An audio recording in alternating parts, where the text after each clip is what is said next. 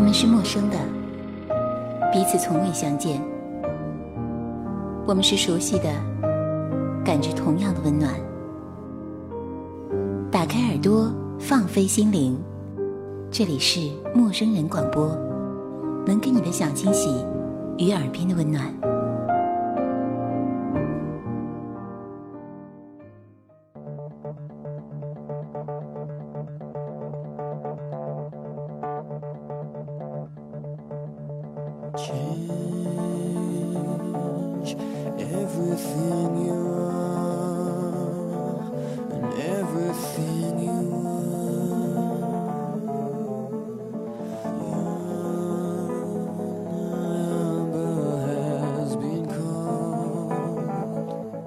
欢迎收听陌生人广播，我是立夏。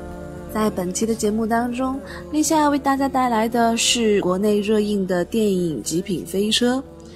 那么在现在我们所听到的就是电影原声大碟中来自著名乐队 Muse 的作品，歌词大致的意思是改变一切，现在的和你过去的，你的号码已经被叫到，战斗斗争已经开始了。还击也一定要来到，你的困难时刻就在前头，最好你要做到最好。那么现在，让我们先来感受一下吧。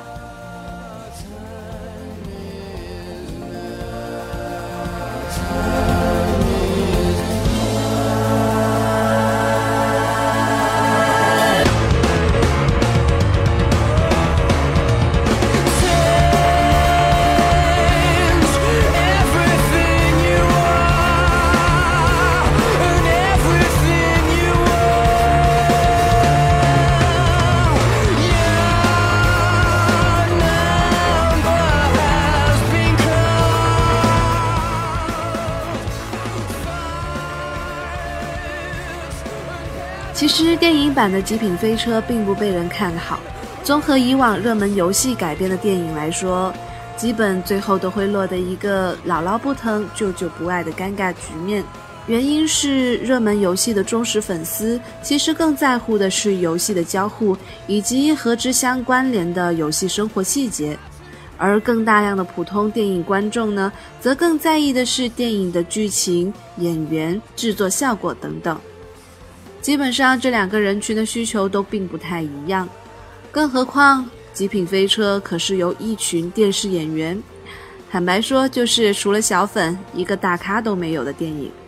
作为经典众多的 NFS 本身，其实完全不需要什么剧情故事，有一个设定就基本 OK 了。但是。就是这么一部不被看好的、透着些许山寨气息的，也没有高精尖的 CG 视觉效果支撑，却在首映之后广受好评。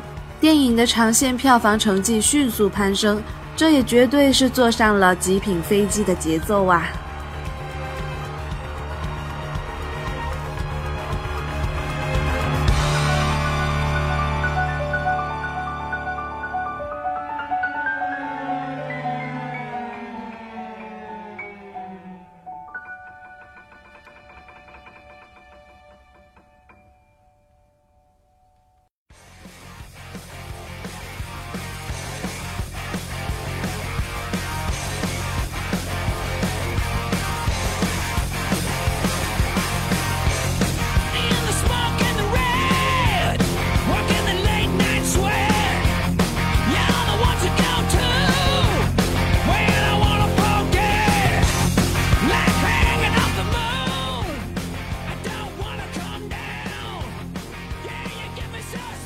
现在听到的依旧是 NFS 的电影原声主题歌曲，这是来自澳大利亚根红正苗的 Hard Rock 乐队，和著名的 AC/DC 是老乡哦。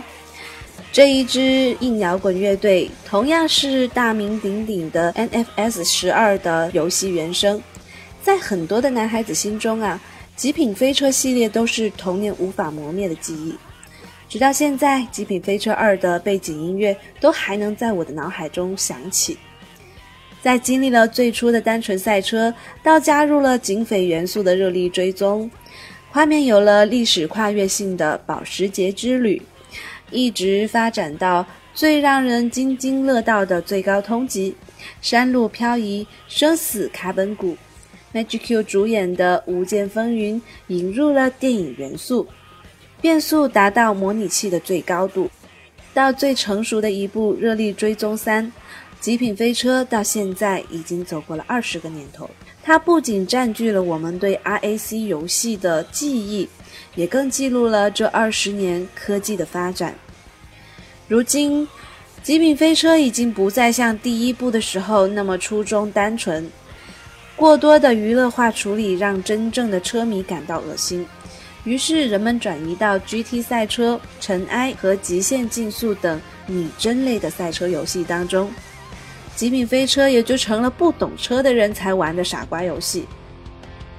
但今天电影版来了，它换回了许多已经放弃了极品系列的玩家。人长大了，也总要回家看看嘛。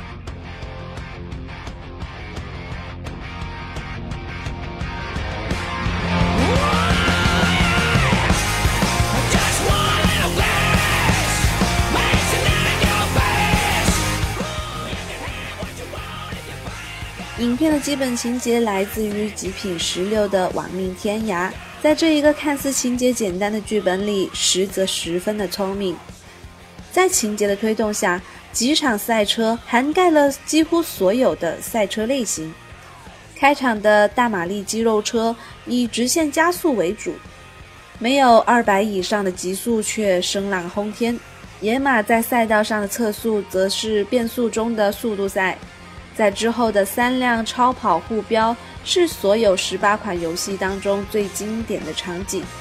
穿越美国的段落是游戏中的热力追踪赛，玩家驾驶赛车被身后的无数警车围追堵截，同时又展现了美国的景色。最后的高潮戏则是完美的复制了《极品十四》中的 Hot Pursuit 模式。还原了游戏的精髓，故事发展短平快，毫不拖泥带水。如果说这就是我们所能期待的一切了，那么影片又给了我们更多意想不到的惊喜。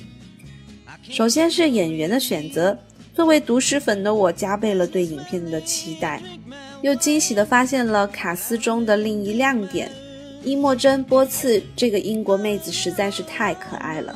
对于一部二十年没有人类主角出现的游戏来说，电影在人物这一短板上的表现功大于过，甚至可以说是让人印象深刻。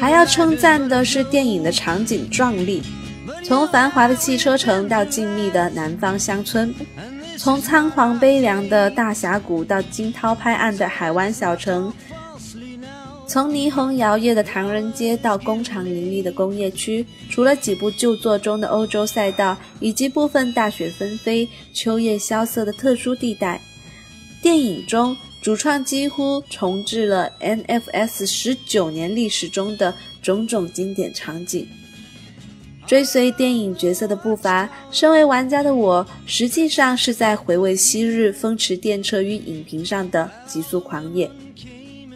任何 NFS 历代玩家都能在影片的各个角落找到神还原度的场景。当比赛元素、赛道场景。画面风格等方面都完美的复制时，作为玩家也没有办法再去讲究什么逻辑、剧情、人物塑造、情感渲染。我们回到对 NFS 最基本的要求：驾驶最巅峰的赛车，创造最巅峰的速度。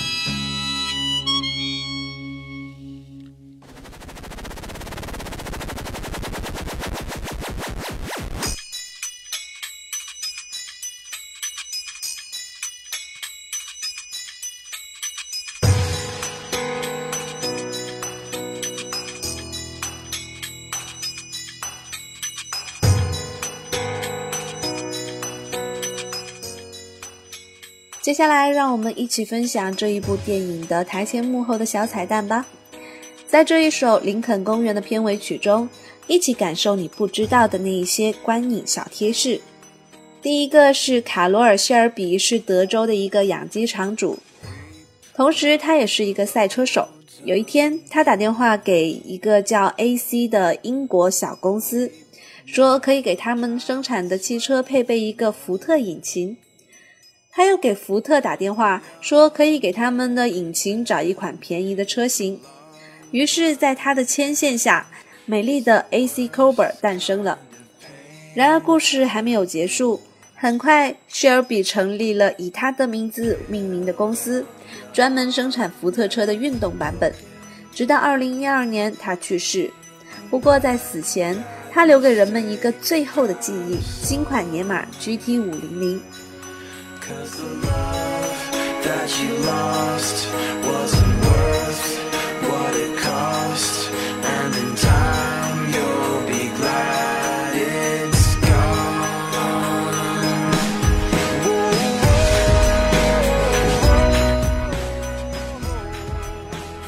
第二个是亚伦·保尔在片中驾驶谢尔比的野马，生活中他也是谢尔比的爱好者。绝命毒师出名之后，他买了一台谢尔比眼镜蛇。他很喜欢开车到海边去兜圈，然后用最大的引擎声弄响其他车的报警器。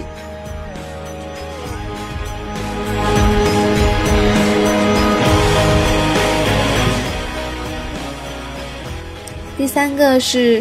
开头的汽车影院放的是一九六八年《警网铁金刚》，史蒂夫·麦昆在旧金山的公路上亡命追凶，福特野马与道奇查杰的巅峰对决，那是影史永恒的追车经典，只能并肩，无法超越。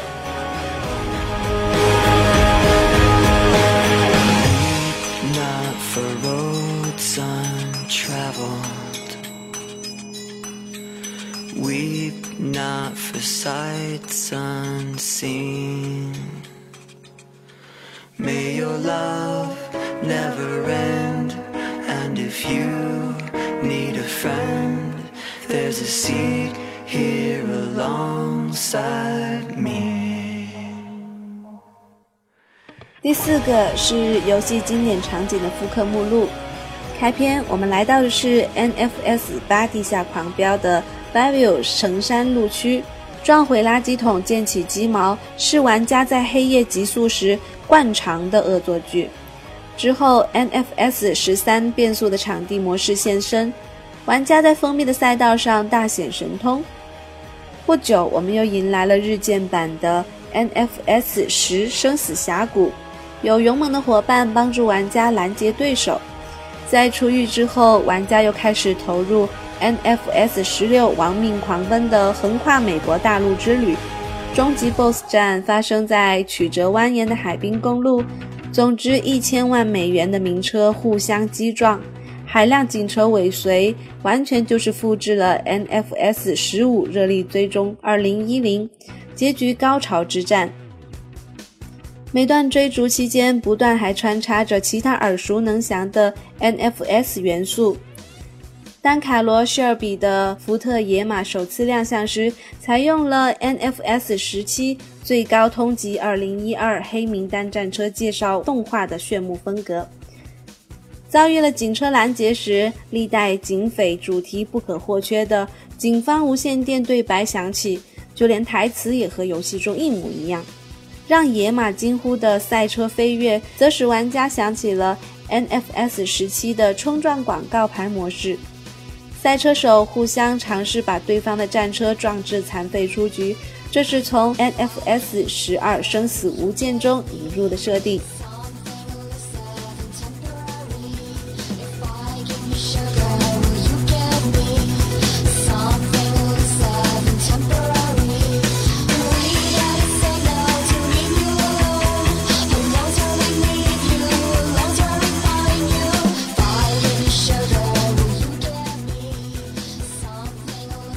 那么，不论你准备去看《极品飞车》呢，还是已经看过了，我觉得这一期节目都是大家非常值得收藏的。在这里呢，非常感谢七哥给我们的供稿。我是在看完了《极品飞车》之后呢，特地向他要的稿子，因为小的时候也曾经玩过这个游戏，虽然并不专业，但是这个游戏给我印象十分深刻。然后在电影院里面看这部片子的时候，我当然是以一个就是观众的心情去看待的，所以无论是从它的景色也好，人物设定也好，或者是它的情节设定，都的确是让我觉得惊心动魄。而且呢，它的高还原度让我觉得历历在目，所以和七哥要了这样子的稿子，希望在这一期节目之后，你对这部电影有了新的了解和认识。也感谢您的依旧守候，感谢您的倾情聆听。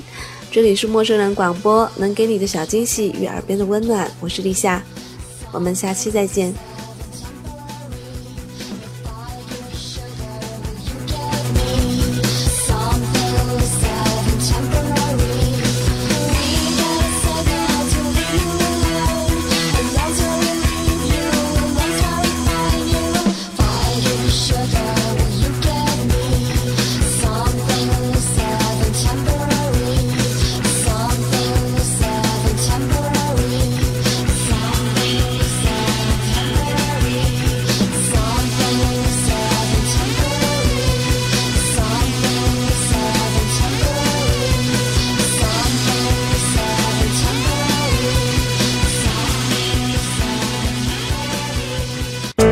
陌生人广播能给你的小惊喜与耳边的温暖，欢迎关注我们的官方微信平台 M M O O F M 或搜索“陌生人”找到我们。如果你也想加入，我们求贤若渴，主播、策划、编辑、后期制作、活动志愿者正在招募中。播客订阅、节目下载、更多收听方式、互动参与、精彩活动、推荐投稿。以及参与到我们的节目录制，尽在陌生人官方网站 m o o f m 到 c o m 或微信平台找到答案。欢迎关注陌生人新浪微博艾特陌生人广播，找到我们。